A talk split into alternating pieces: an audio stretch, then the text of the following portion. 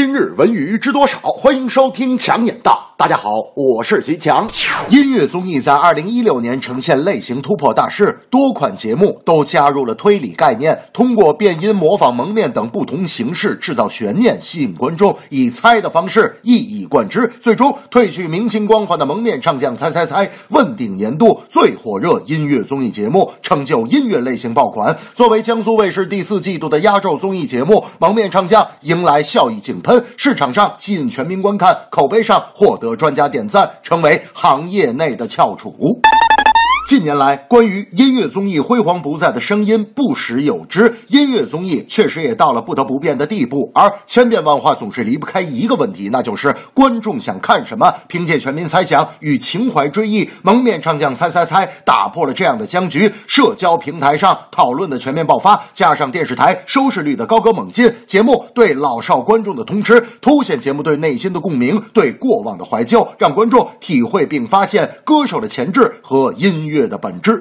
大明酷爱唱歌，快乐早点到做活动，大明总是要上台演唱。那天节目组又组织演唱会，演出当天，我发现大明涂了指甲油。我说大明啊，你一大老爷们涂指甲油，你这上台拿着话筒，不怕让别人笑话吗？你是去的美甲店做的吗？大明一脸苦笑的说：“我不是去美甲店做的，我是刚才关车门夹的。”过去的一个月里，乐视集团站在了风口浪尖上，各种风波引发关注。作为乐视生态的一个重要组成部分，乐视体育这家在过去两年的体育产业大潮中扮演急先锋的创业公司，是继续狂奔还是放慢脚步？一时间众说纷纭。最近在东莞观澜湖参加体育产业峰会的乐视体育创始人兼 CEO 雷震剑接受记者采访时坦言，乐视体育绝不避讳遇到的问题，会在试错中逐步调整战略与框架。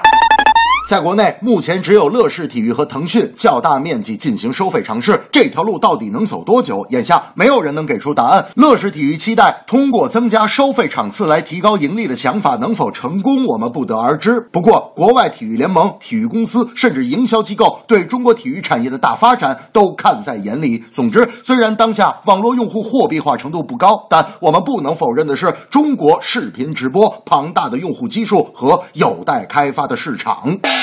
大明那天看完皇马对巴萨的比赛之后，打电话跟我说：“强子，你没看那场比赛，你简直太可惜了。”我说：“大明啊，天儿不早了，咱们赶紧睡觉吧，别打电话了。”大明说：“哎呀，太亢奋，睡不着啊。”我说：“睡不着你就数羊。”大明说：“我刚才数了，可是数了睡不着啊，我就一只羊，两只羊，美羊羊，喜羊羊，小肥羊，海底捞有麻将，喝小料，金针菇，蒿子杆，开手机我叫外卖。”这正是蒙面唱将猜猜猜，沁人心肺有情怀。乐视体育谈发展，投资版权买比赛。音乐综艺多时尚，蒙蒙面唱将好榜样，全民参与，歌声多嘹亮。乐视体育有方向，努力来开发市场，也有。期待也有理想。